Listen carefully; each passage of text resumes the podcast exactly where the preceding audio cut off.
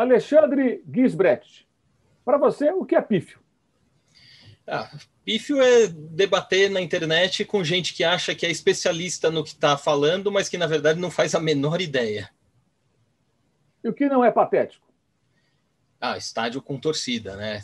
Sei que hoje em dia é, é complicado, a gente não, não, vai ter torcida, pelo menos do, do, jeito como era antigamente, tão cedo, mas é, não tem nada tão não patético quanto um estádio lotado.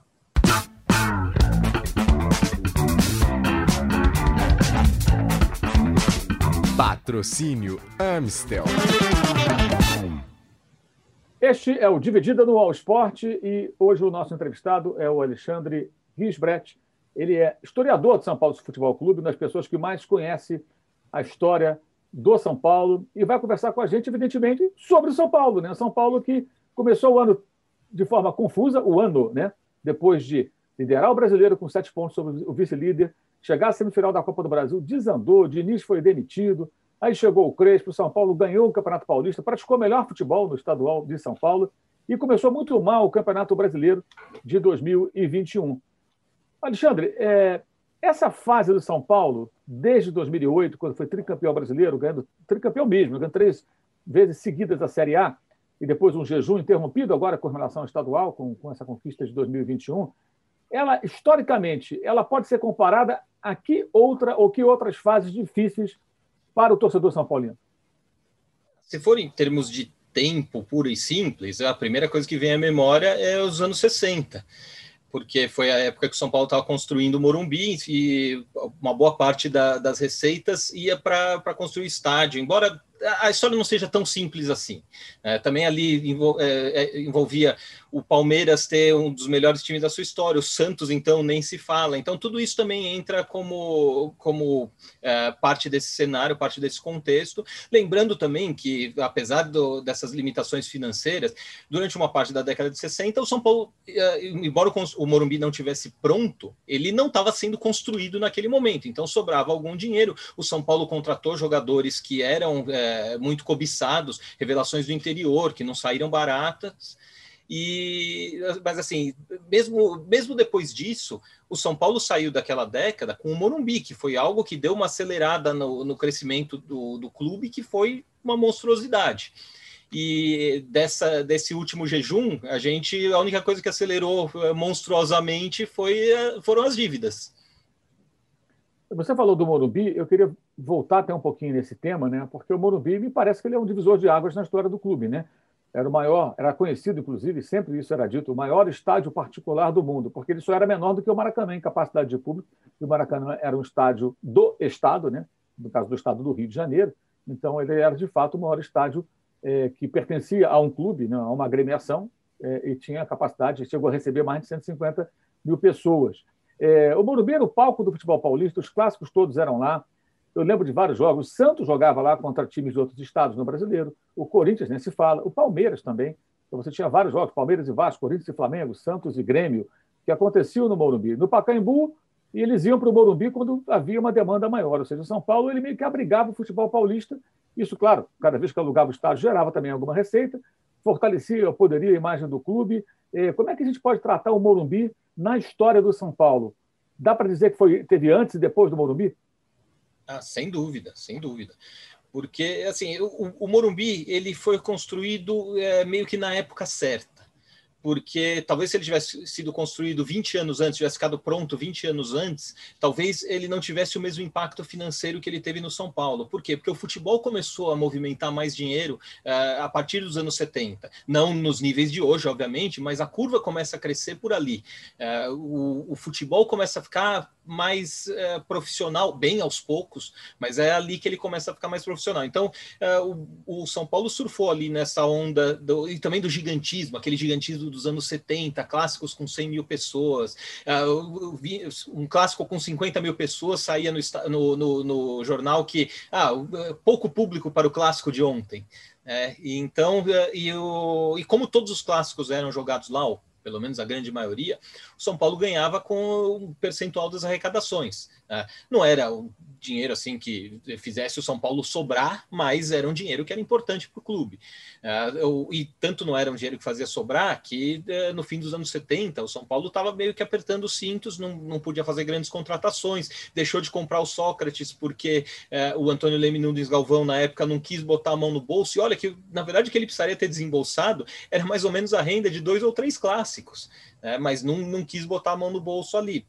É, então, te, passa muito pelas pessoas que estão dirigindo. Então, o Laudo Natel, que foi quem construiu, quem terminou de construir o Morumbi, ele era um cara que, é, que tinha essa, essa noção é, do que o São Paulo precisava para crescer. Ele foi, é, foi sucedido pelo Henri Aidar, que também é, seguiu com a mesma filosofia, e aí foi, é, foi enquanto você teve essa possibilidade, é, o São Paulo surfou na onda mesmo. É, foi algo muito bom para o São Paulo. Mas mesmo com, com o clube tratando em geral bem as suas finanças, isso é algo que o, o Rodrigo Capello mostrou no, no, livro dele, Futebol Como Ele é, é o São Paulo não conseguia sobrar no, no futebol brasileiro.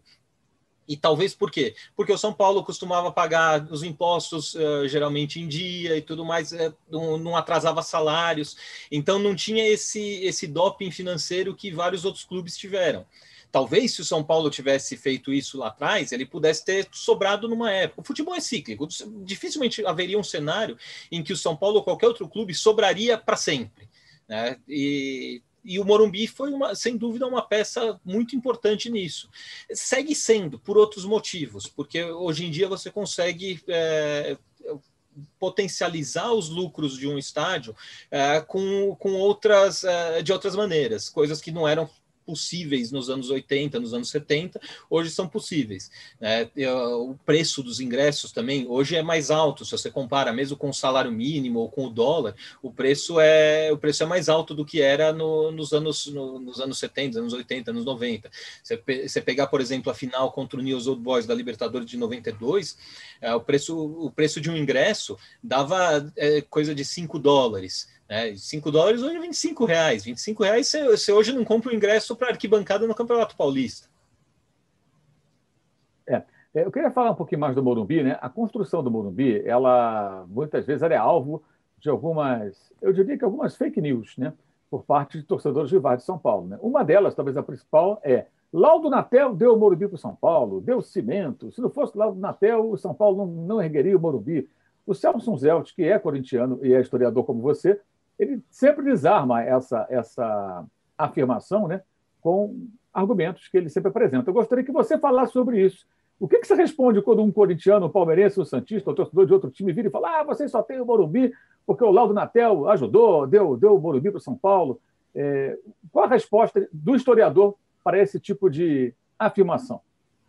Bem, aí é o típico caso do, do cara que está falando como se fosse um especialista, mas que na verdade nunca abriu um jornal da época ou um livro para entender melhor o assunto. É, então, o, vamos lá. Uma coisa que, que muita gente fala é que ah, o São Paulo ocupa um terreno público. O terreno do Morumbi nunca foi público, nunca na história foi público. É, ele era originalmente da Condessa Matarazzo, e depois ele foi, eh, ele foi loteado pela imobiliária Aricanduva, que não era pública. É, então podem até dizer assim, ah, no meio do Morumbi era para passar uma rua, é verdade, mas naque, naquela época a legislação não previa que as ruas de um loteamento fossem públicas, elas pertenciam à imobiliária dona do loteamento. Isso iria mudar nos anos 70. E, ali o estádio do Morumbi já estava completo, já estava pronto. E, e aí, então, é, essa questão do terreno é algo que nem, nem deveria ser, ser levado em consideração. É, o laudo Natel deu o Morumbi para o São Paulo? Bem, de certa maneira, sim, deu. É, como presidente do São Paulo, não como governador do estado. É, uma simples olhada na linha do tempo de governadores de São Paulo já mostra que isso não tem como ser verdade. Porque o Laudo ele foi governador pela primeira vez no segundo semestre de 66, que foi depois que o Ademar de Barros foi cassado no segundo semestre de 66, o Morumbi, a, a construção do Morumbi não estava andando. Você pode pegar uh, fotos de jogos do, do, por exemplo, em 31 de julho de 66, o São Paulo jogou contra o Noroeste lá no Morumbi. né, na estreia do Campeonato Paulista. Você pega fotos desse jogo e compara com fotos do último jogo do São Paulo naquele Campeonato Paulista, no Morumbi, e o estádio não mudou, não cresceu nada. E, por outro lado, se você pega fotos em 68, fim de 68, 69 principalmente, você vê todo jogo assim, muita, muitos andaimes, é, madeira em todo lado, os treinos do clube vira e mexe no fundo. É, parece que os caras estão treinando numa obra, e de fato era o que estava acontecendo. Né? Quando o Laudo Natel saiu no comecinho de 67, janeiro de 67, ele foi substituído pelo, pelo Abreu Sodré e o Abreu Sodré era rival político do Laudo. É, tanto é que quando o Laudo foi escolhido pra, pela ditadura para ser o, o sucessor do, do Abreu Sodré de novo, mas isso já em 1970, quando o Morumbi já estava pronto, é, o, o, Abreu Sodré trabalhou muito forte contra uh, o, o Laudo Natel. E então pode dizer, ah, mas o Abreu Sodré ajudou. Não ajudou, ele não tinha por que ajudar. Uh, o São Paulo, efetivamente, ele, ele retomou a construção do Morumbi, avançou bastante, porque a, até ali, depois que ele inaugurou o Morumbi incompleto em 1960, uh, o, o, estádio em si andou muito pouco. Andou uh, da, da, dos gigantes que se chamam, que são pedaços do, do anel das arquibancadas, é, é, andaram até 1968, se eu não me engano, foram dois, dois gigantes. É, então, andou muito pouco. Uma boa parte disso foi em 64 é, até 64. E aí, em 68, em junho de 68, São Paulo lançou o Carnê Paulistão, que era um carnê que angariava fundos para tocar a obra do Morumbi. É, e esse carnê que possibilitou uh, que a construção avançasse muito. O Morumbi foi completado entre o segundo semestre de 68 e o segundo semestre de 69. É, teve depois obras de acabamento no finzinho, assim, lá perto da inauguração, em janeiro de 70, mas ali era, era coisa cosmética, era coisa já de acabamento mesmo. O, o, o anel já tinha dado a volta no fim de 69. E muitas, muitas pessoas falam assim: ah, porque o Laudo Natel, como governador, ele fez os professores vender carnês uh, do Paulistão, não sei o quê. Como ele faria isso se ele não era o, o governador? Né? O, ele só voltaria a ser governador em março de 71. Ele foi escolhido em março de 70, ele foi nomeado. Aí ele passou o resto de 70 inteiro. Ele pediu licença do cargo de presidente do São Paulo para fazer articulações políticas pelo interior, já que ia ter eleição uh, no, no fim do ano para deputados, né, eleições parlamentares. E então ele, ele ficou fazendo essa articulação política. Né, mas aí o Morumbi já estava completo desde janeiro. Então, tudo isso é, é um negócio que não encontra respaldo nos livros de história, nos jornais da época, mas se você for olhar no, em páginas que geralmente são é, de, com nomes de, de, rivais e tudo mais, está lá a verdadeira história do Morumbi. E esse verdadeira é meio. É a fake news que não nasceu ontem né, e continua muito viva por aí. É, eu queria até para ficar claro, o, o Alexandre, até para o torcedor de São Paulo, não, que nos acompanha, e que não conhece é, é, a história do estádio, né? Queria que você voltasse. Quando começa a construção do Morumbi? É, quando São Paulo começa a jogar no Morumbi em obras, né, inacabado, como você bem observou, né, nos registros históricos nos jornais, é, fotos com o Morumbi com um andar, depois com a construção do outro anel, e assim vai, vai crescendo. O estádio do Grêmio, o ex-estádio do Grêmio, também viveu uma situação parecida, o Olímpico, né? Eu lembro que em 77, quando o Grêmio quebrou a série de oito títulos seguidos no Internacional, no Campeonato Gaúcho, o André Catiba vai dar aquele salto, aquela foto espetacular, que ele se machuca. Você só vê um anel no Estádio Olímpico. Depois ele ganhou um anel superior. Hoje o estádio está desativado porque o Grêmio joga na arena. Mas isso também acontecia com o São Paulo. Né? A gente via ali ao longo do tempo fotos que mostravam o estádio caminhando. É, quando começa, quando termina e qual o período que o São Paulo joga no Morumbi é, em obras, o Morumbi ainda inacabado? É um período grande até. Sim, um período grande. A, a, história do Morumbi, ela começa muito antes do Morumbi, porque o São Paulo é, já queria ter o seu estádio desde que ele foi refundado em 1935, no fim de 1935. Porque no, em 1930, o São Paulo tinha a Chácara da Floresta, mas é, com todos aqueles, aqueles rolos que terminaram com o fechamento da porta, das portas do clube em 1935, com a fusão do Tietê e depois a refundação no fim do ano, é, o São Paulo perdeu a chácara da floresta, que o Tietê se apressou a demolir o mais rápido possível. É, isso, isso foi incrível também.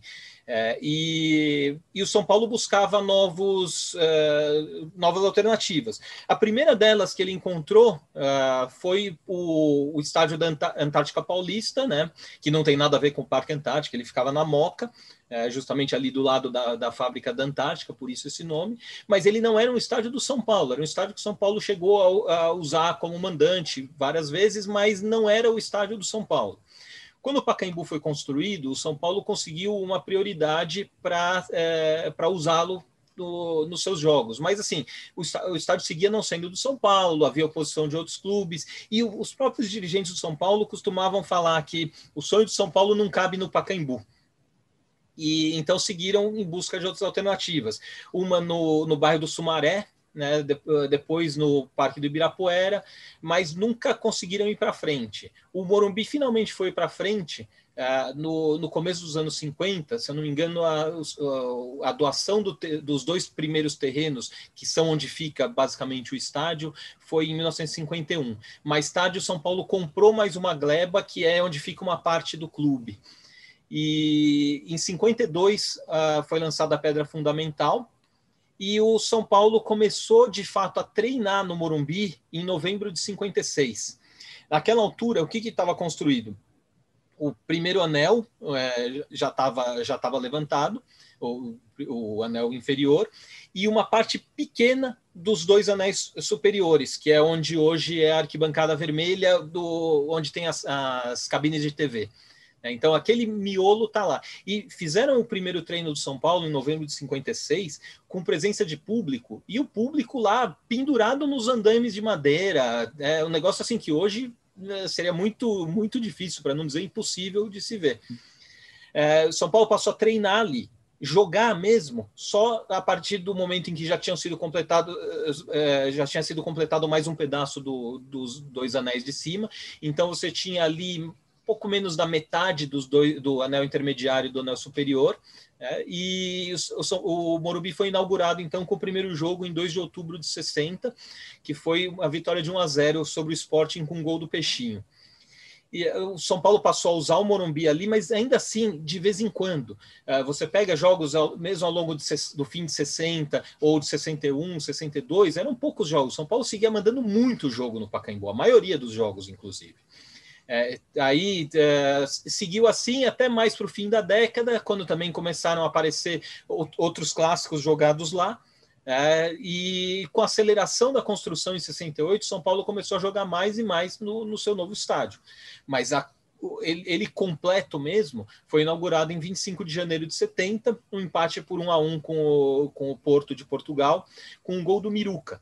E a partir daí o Morumbi passou a ser a casa do São Paulo. Óbvio, jogou vez ou outra é, como mandante no Pacaembu, até no Parque Antártica, né, até, os anos, até os anos 80. O último jogo como mandante no Parque Antártica foi em 90, estreia no, no Brasileiro de 90.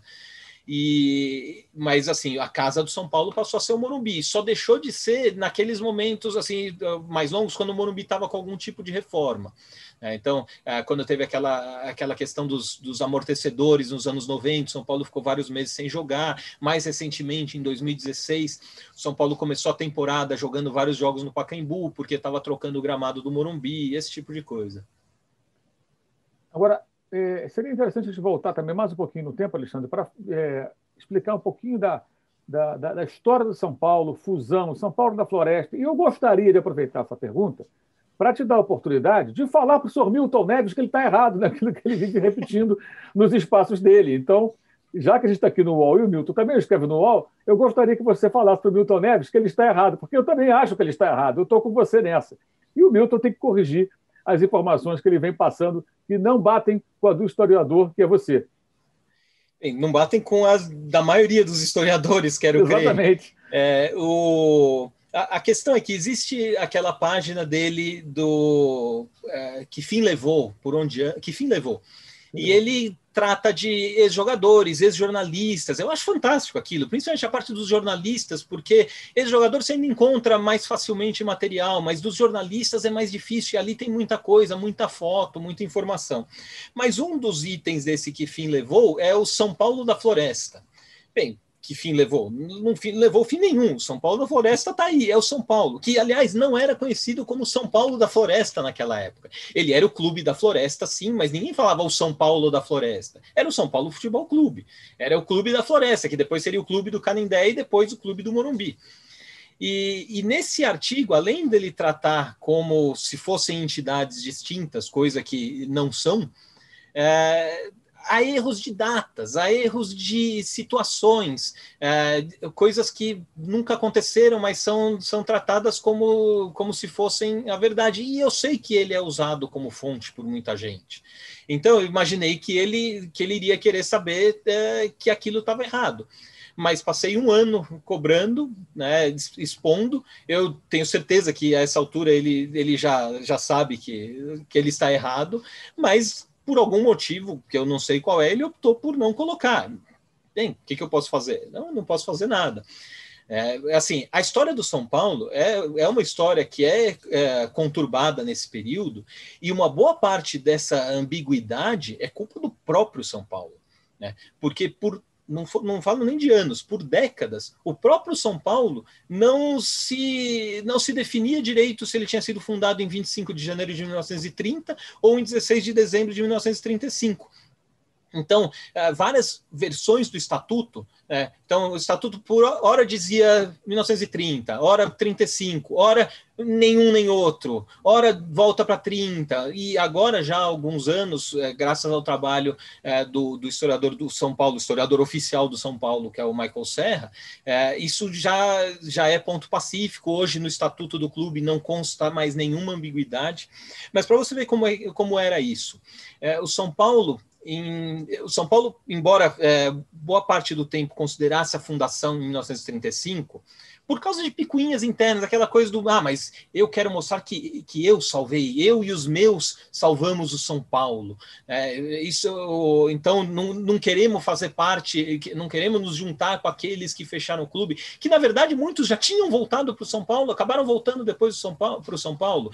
E, e, o, e esse pessoal que não queria se misturar, eles também estavam lá antes de 1930, só que antes de 1935.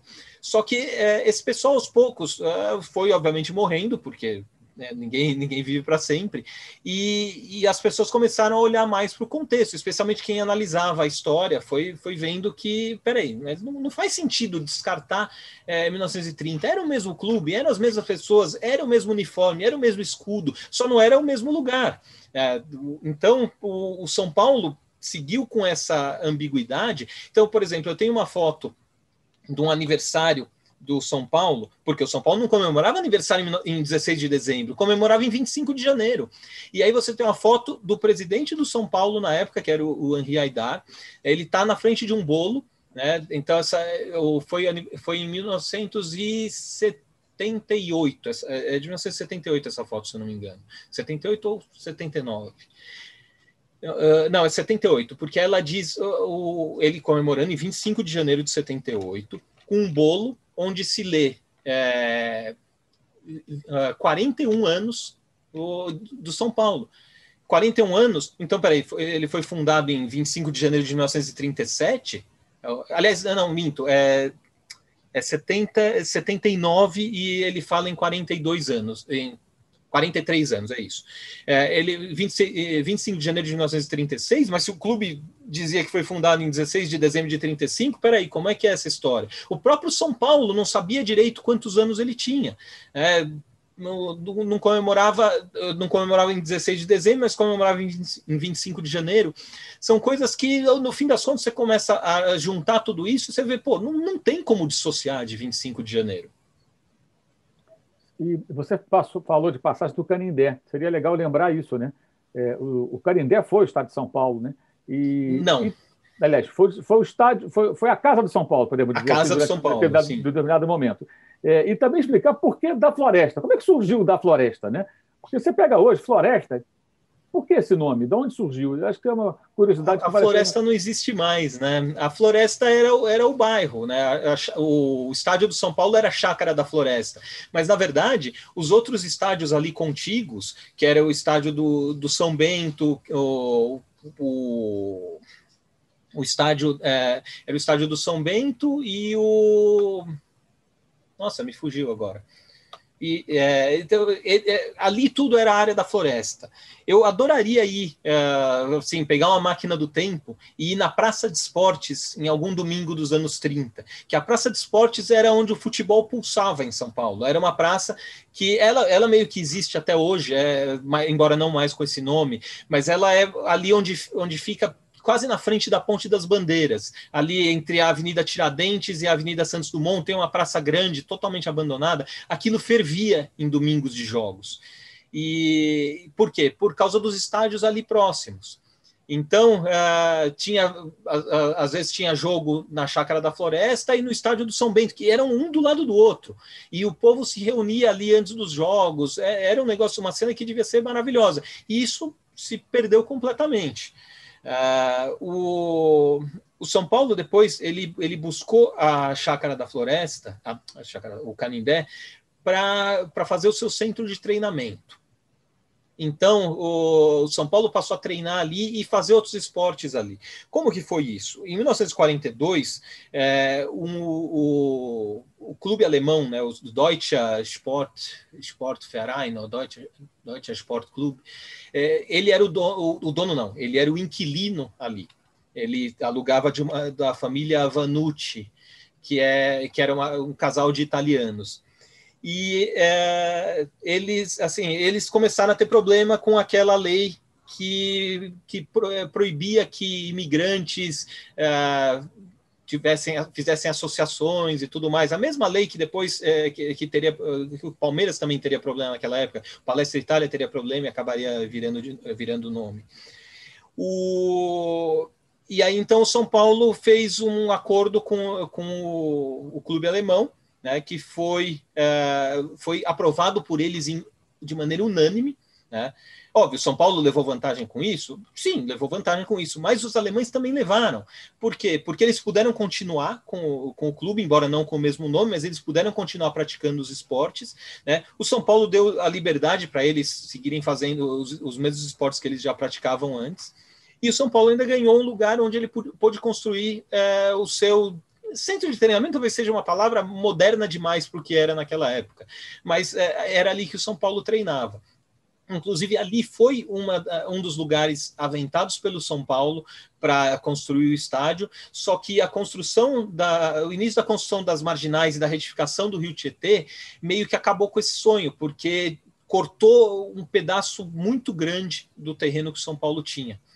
É, então eles tiveram que tiveram que procurar outros lugares, por isso que, que não, acabou não sendo construído lá. É, quando quando São Paulo é, já estava com o Morumbi é, é, já estava querendo avançar nas obras do Morumbi, é, ele decidiu vender o Canindé, vendeu para um para um sócio do São Paulo, um conselheiro do São Paulo, Vadi Sadi, e ele depois vendeu para a Portuguesa. A portuguesa ali, em 1956, ela inaugurou um estádio, mas ainda com arquibancadas de madeira, não é o Canindé que a gente conhece hoje. Ele foi inaugurado com um jogo entre a portuguesa e um combinado São Paulo e Palmeiras. Né?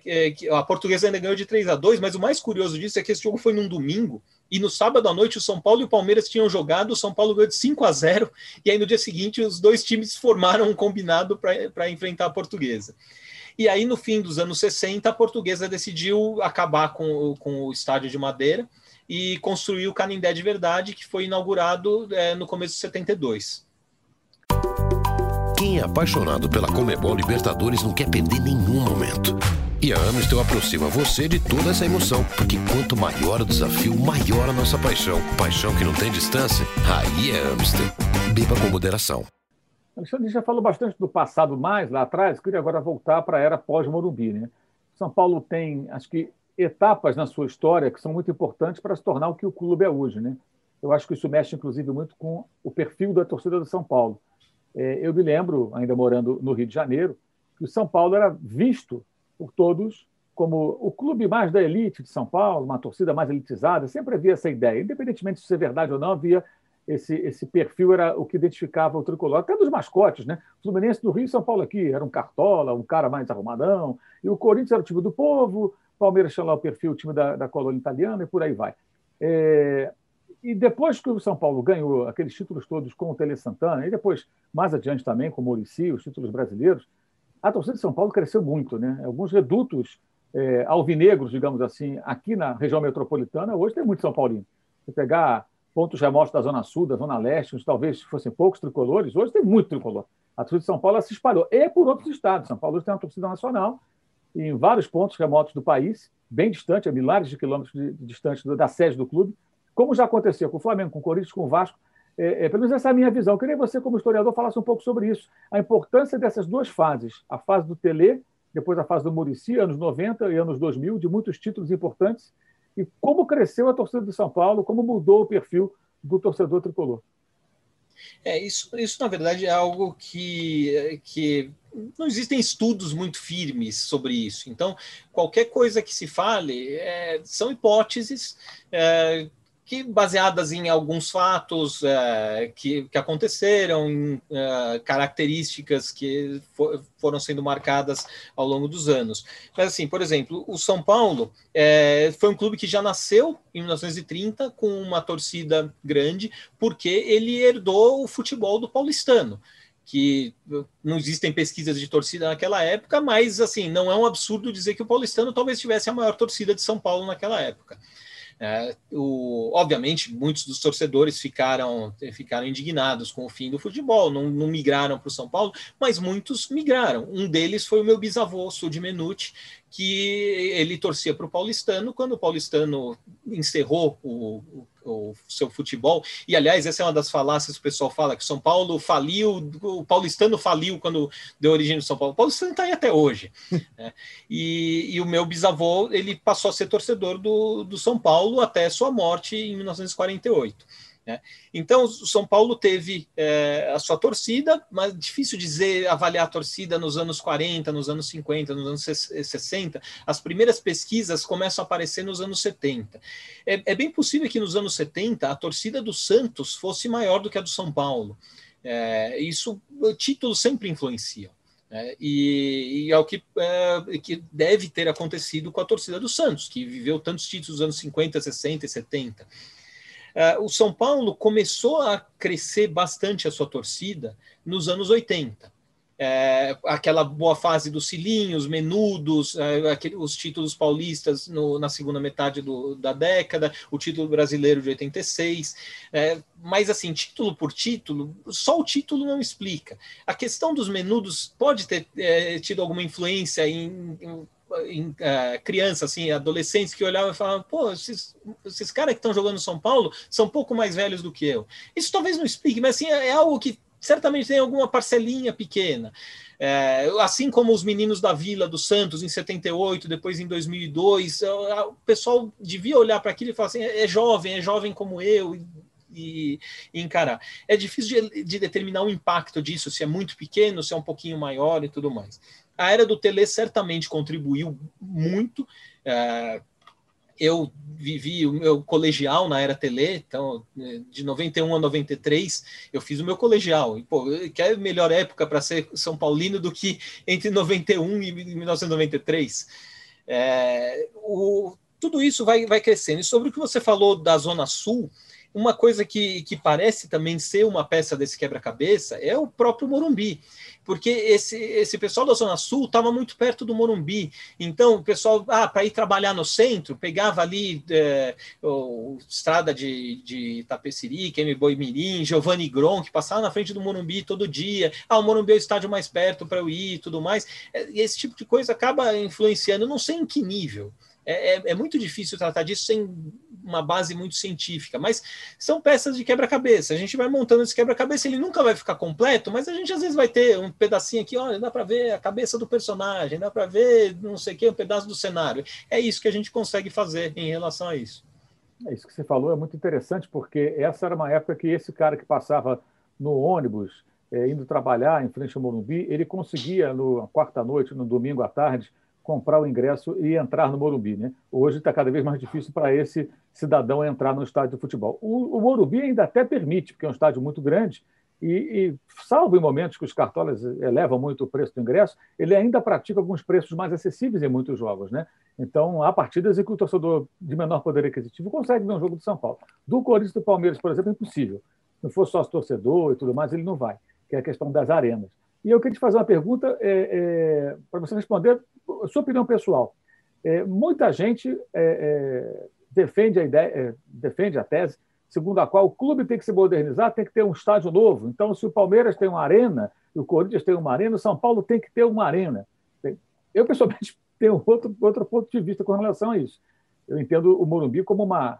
Assim, eu até fiz muitas perguntas a você sobre o Morumbi por isso. Acho que o Morumbi é um, é, é, um, é um marco na história do São Paulo. É um estádio que torcedores de todos os outros clubes do Brasil queriam ter um estádio como aquele, seu. O São Paulo tinha e tem o um estádio até hoje. O que você faria se você pudesse é, definir o futuro do São Paulo e o seu estádio? De, vai demolir o Morumbi, constrói um novo, uma arena, reforma o Morumbi, deixa como tal. O que, que o Alexandre faria se tivesse essa, esse poder hoje nas mãos, como São Paulino? Nossa, ainda bem que eu não tenho esse poder todo, mas o, a, a, questão é, tem é, qualquer resposta que eu dê vai ter um pouco de saudosismo da, da minha parte. Eu sei que o Morumbi, que eu, eu frequentei quando eu era criança, adolescente, ele não existe mais. Ele não é uma arena, mas também não é aquele mesmo estádio que eu fui em 89, 90, 91, por aí vai. É, o, eu gosto do Morumbi como ele é hoje acho que poderia melhorar em algumas coisas. É, tem, tem coisas que você que pode até falar que ah, é gourmetização, sei, mas por exemplo, você, é inviável que você tenha no, que você não tenha no Morumbi alternativas mais uh, alternativas melhores para você simplesmente comer no estádio. O jogo às sete horas da noite, que tantas vezes eu fui direto do trabalho para o Morumbi e, e não tinha opção para jantar, para comer um jantar minimamente decente que, que fizesse aguentar das sete horas até a hora de acabar o jogo e ir para casa e chegar em casa perto da meia-noite e tudo mais é, não existe. Assim, não, não, não desgosto dos sanduíches de pernil, até gosto muito, mas o problema é que às vezes você precisa de alguma coisa que, que vá te, te sustentar para o resto da noite. Né? e até você estando disposto a pagar um pouco, um pouco mais por isso, desde que não sejam só as opções caras. Não adianta você abrir um fazano lá no Morumbi e falar assim, oh, agora você tem que comer no fazano, senão você não vai comer. Isso não existe.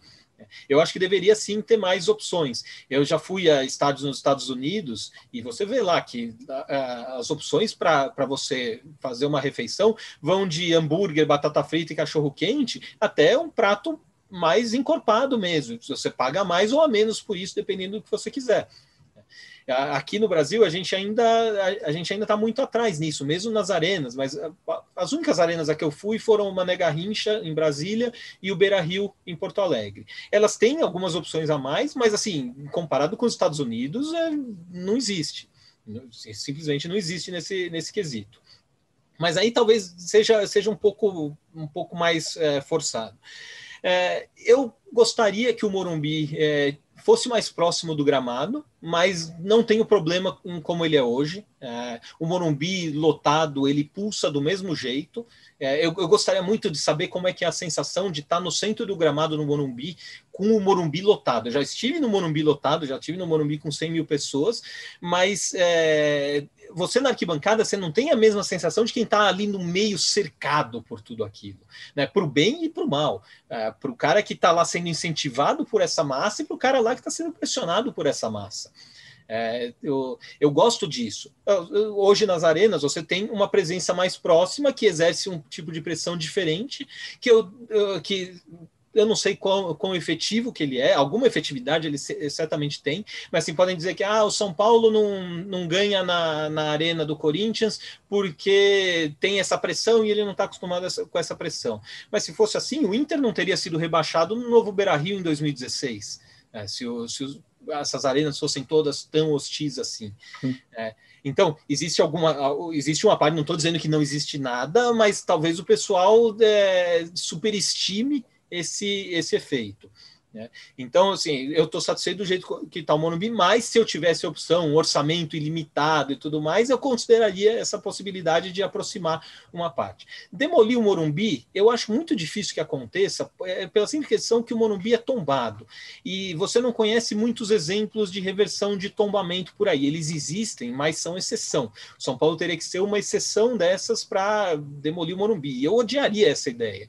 Talvez uh, tenha algum gênio das finanças para virar e falar: não, mas se o São Paulo demoliu o Morumbi, construir um estádio, sei lá onde, vai ganhar X milhões a mais e não sei o quê, vai ganhar um bilhão por ano, não sei o quê. E, pô, um bilhão é atraente, alguns milhões são atraentes, mas eh, sabe, isso é o suficiente para acabar com 61 anos de história, é, para mim a história é muito importante. Eu sei que vai ter muita gente que vai discordar de mim, que vai falar assim, não, tem que acabar velharia ou não sei o quê, não pode ter apego a, a coisa velha. Eu, eu vejo, por exemplo, no, no Pacaembu, que agora estão demolindo o tobogã. Eu nunca imaginei que eu ia ficar triste com a demolição do tobogã, mas eu estou triste com a demolição do tobogã porque eu pensava no. Ah, o Pacaembu teve antes a concha acústica, que foi demolida antes de eu nascer, mas é, eu já vi tantas fotos, eu sei como é que era a, a coisa. Você pensa que um, um, dos maiores públicos da, da história do Pacaembu, que foi na estreia do Leônidas, é, em 1942, foi sem o tobogã. Né? E, e assim, eu pensava, ah, o tobogã é feio. É feio, realmente é feio. Mas também, por outro lado, foi lá que eu assisti a maioria dos últimos jogos que eu fui no Pacaembu. Então, não porque lá era uma vista bonita, ou porque eu mesmo porque era mais barato, sei lá, eu comecei lá, foi a primeira vez, gostei da sensação e passei lá. Então, é, eu não, não, mas mesmo assim eu não achava que eu ia ficar triste. Eu fiquei triste. Por quê? Eu não sei dizer. É saudosismo? Talvez. É um lugar onde eu, onde eu estive, é um lugar que faz parte da minha história. E isso eu acho que é importante. A maioria das pessoas é, não está muito preocupada com a história, mas a história é importante. Se você não conhece os, os erros do passado, você está condenado a repeti-los. Isso é um ditado muito frequente. Agora, Alexandre, voltando então ao futebol, qual é o time mais importante da história do São Paulo. Não o mais vencedor, o mais importante da história do São Paulo. Ah, eu, eu, sempre fujo de, de, rankings, porque é muito difícil você fazer algo objetivo a respeito disso. Então, tem muito de subjetividade. E eu, é, eu não gosto muito da subjetividade. É, assim, óbvio, ah, posso dar opinião dizendo que ah, gosto, estou triste pelo tobogã, é um, algo bem subjetivo, mas para montar um ranking com base nisso é, é, mais complicado. Então, posso listar alguns times que foram muito importantes. É, o time de 1943, que foi campeão paulista, quebrando um jejum de 12 anos, São Paulo não era campeão desde a era da Floresta, é, e estava tentando se reerguer, então aquele time foi muito importante. E dentro dele, o Leônidas é, foi um cara que, que ajudou a elevar o patamar do São Paulo. Talvez sem o Leônidas, mesmo com o resto do time intacto, São Paulo não tivesse ganho o título de 43, ainda mais com o mau início de campanha que ele teve. É, saiu atrás de, de todo mundo nas primeiras rodadas. É, outro time muito importante o do bicampeonato paulista de 70 e 71, que também quebrou uh, um, um, longo jejum. E, o, os Menudos são um time que é sempre lembrado. Muita gente que não, nem viu os Menudos é, jogando é, é fala deles. Né? E às vezes o pessoal pensa assim: nossa, só tinha garoto naquele time. Não, não é verdade, não tinha só garoto. Tinha alguns garotos, mas é, eles estavam mesclados com, com jogadores mais experientes: Dario Pereira, Careca, o próprio Falcão, que não jogou muito, mas é, fez parte daquele time, o Gilmar, o goleiro. Então, era uma mescla muito bem feita de jovens e jogadores mais experientes. É, o time do Tele, que na verdade foram vários times do Tele. Se você pegar o time vice-campeão brasileiro de 90 é, e, o time, e o time que foi. É, vamos pegar o último título do Tele, que foi a Recopa Sul-Americana de 94. Você comparar esses dois times, eles tinham muito pouco em comum. É, além do Tele Santana. Já não tinha o Raí, já não tinha uma boa parte do, do, dos mesmos jogadores. É, talvez o, o Zete tivesse, o Cafu, um ou outro jogador. É, mas o, o Raí, que fez, foi tão importante nessa história, ele saiu em 93, né, logo depois da, da Libertadores, da conquista da Libertadores. No mês seguinte, ele já não era mais atleta do São Paulo. Então, ele nem participou do jogo com o Milan no fim do ano. Né? O, o, o, time do Tele seria um deles, mas que na verdade são vários times. E isso é, isso é engraçado, a gente conhece tantas, tantas escalações e tem tanta gente que sabe é, dizer escalações de memória e tudo mais. E, você vai ver quantas vezes esse time jogou junto, e foram pouquíssimas. O Michael Serra fez um levantamento dos times mais frequentes da história do São Paulo. E, assim, o, o time mais frequente é, deve ter jogado junto 30 vezes, por aí.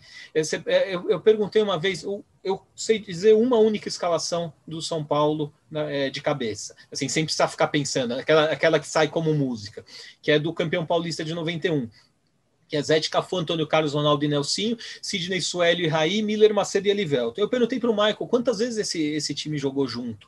E, se eu não me engano, foram tipo 10 vezes. É, mas é, é uma escalação que fica na memória. Talvez a do Santos do Pelé, aquela de Dorval, Mengalva, Coutinho, Pelé e Pepe, talvez ela seja mais comum. Mas mesmo assim, a gente é, acaba sendo um pouco traído por essa, por essa questão da, da memória, uh, memória afetiva de alguns jogadores e tudo mais. O próprio São Paulo, tricampeão brasileiro né, e campeão mundial um ano antes, é um time também que foi se, foi se moldando e mudando ao longo do, do tempo. É, o time que foi campeão paulista em 2005 era, era, muito diferente do time campeão brasileiro em 2008. E aí a gente está falando de pouco, mais, pouco menos de quatro anos de diferença. Né? É, então, assim, o, o, time acaba sendo uma, uma conquista, um elenco. Tá? os jogadores reservas que entravam e em algum momento eles, eles decidiam. Alexandre, qual a dividida que o São Paulino não pode perder? Eu, vou cortar uma sílaba aí, é, vou tirar um, um di. É, a dívida que São Paulo não pode perder. São Paulo não pode perder essa, essa chance que ele está tendo agora de recuperar uh, anos de crescimento de dívida. São Paulo tem que, tem que dar um jeito de se fortalecer financeiramente, mesmo que a custa de é, não, não disputar tantos títulos, fazer mais ou menos o que o Flamengo fez é, na década passada. É que o Flamengo ainda contou com, a, com, aquele título da Copa do Brasil, que certamente ajudou. Talvez sem o título da Copa do Brasil, o Flamengo não tivesse conseguido ir, ir adiante. Esse é, um, esse é uma das coisas que o Capelo fala no livro dele também, que eu achei bem interessante. E, e o São Paulo precisaria aproveitar essa, essa chance de uma nova gestão para é, ir atrás disso para não deixar passar essa oportunidade. Não estou dizendo que precisa é, diminuir 600 milhões de dívida em um ano, né? é, mas equacionalizar isso, uh, montar times talvez uh, mais baratos, né? E, e, sair dessa situação financeira, porque senão o abismo para os clubes que faturam mais só vai aumentar. Isso o São Paulo não pode se dar o luxo de perder.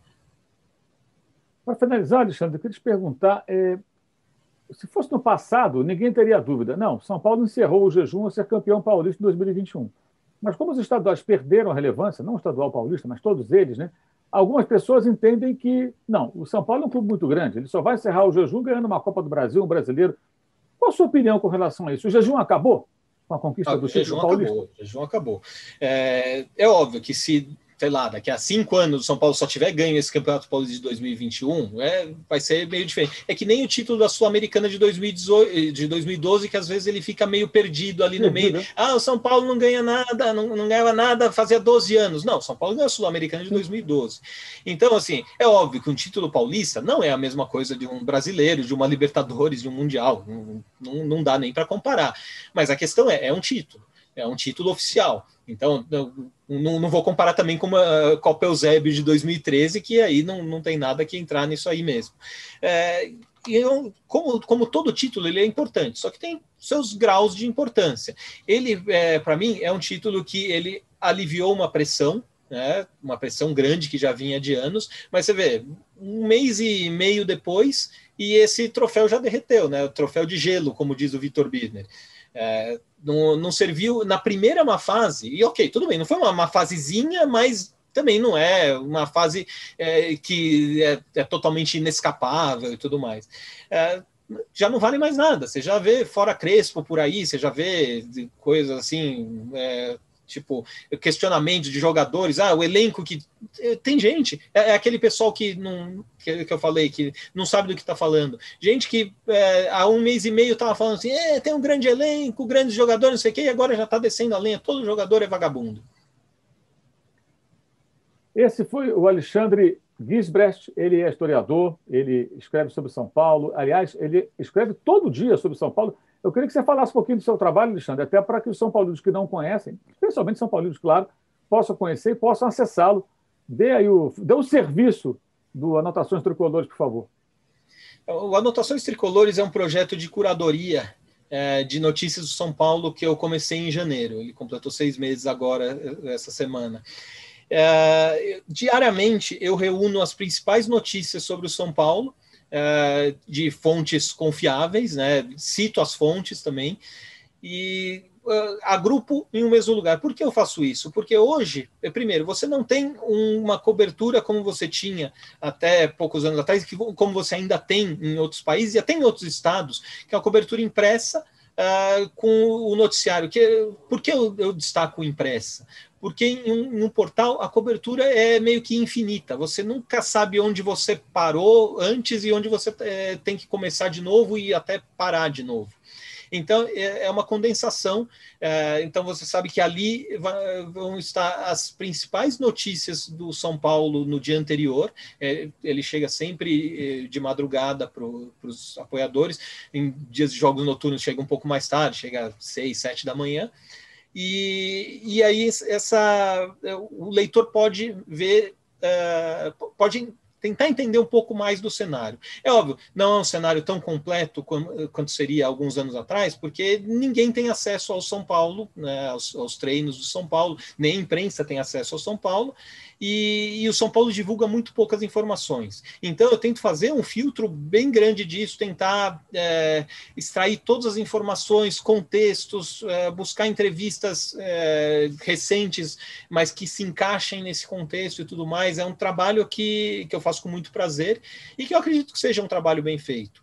É, quem, ele pode ser apoiado na plataforma do Apoia-se, né? então apoia.se barra anotações, ou anotacões, é, e ele custa, é, para quem quer receber um PDF com, é, com essas informações, ele custa 30 reais por mês. Né? Quem quiser receber só as notícias, sem fotos, sem estatística, tudo mais, receber um e-mail só com o texto das notícias, ele custa 20 reais por mês. É, é um trabalho que não existe mais. É um trabalho de nicho, sim, porque eu sei que tem muita gente que não está interessada em notícias na manhã seguinte, que quer a notícia no, no mesmo dia, respeito, é, nenhum problema quanto a isso. É, e é, é, algo que antigamente existia e hoje não existe mais. Né? Então eu tento fazer essa parte. Gostaria que houvesse mais gente fazendo isso sobre outros clubes, né? mas não sei, vamos ver, dependendo de como, de como isso evoluir, pode ser que inspire mais gente a fazer. Legal, Alexandre. Então, dado aí o serviço, acho que fica aí uma ótima dica, especialmente, claro, para o torcedor de São Paulo. Quero te agradecer, Alexandre, aí, por compartilhar esse seu imenso conhecimento sobre o clube com, conosco aqui no Dividido no Esporte e desejar a você sucesso desse seu trabalho e sucesso para São Paulo também, claro, né? São Paulo que tenta se reerguer, digamos assim, depois de um período de fato muito difícil, mas já ganhou um título e vai é, é, reagindo, tentando reagir é, em meio a tantas dificuldades, de fato, concordo plenamente com você. Né? Esse aspecto financeiro é, é o calcanhar de Aquiles do futebol hoje em dia. Né? O futebol está muito caro, e quem tem problemas financeiros né, não, não tem é, realmente condições de competir como poderia com outros que têm alguma é, estabilidade. Isso parece que é um caminho até sem volta. Esse foi o Alexandre Gisbert Plangente, ele é historiador, contou um pouco da história do São Paulo e falou muito sobre São Paulo de todos os tempos, inclusive, quem sabe, até projetando um pouco do futuro do clube. Agradeço, Alexandre, a você que acompanhou o Dividida no Gol Esporte. Até a próxima. Saudações.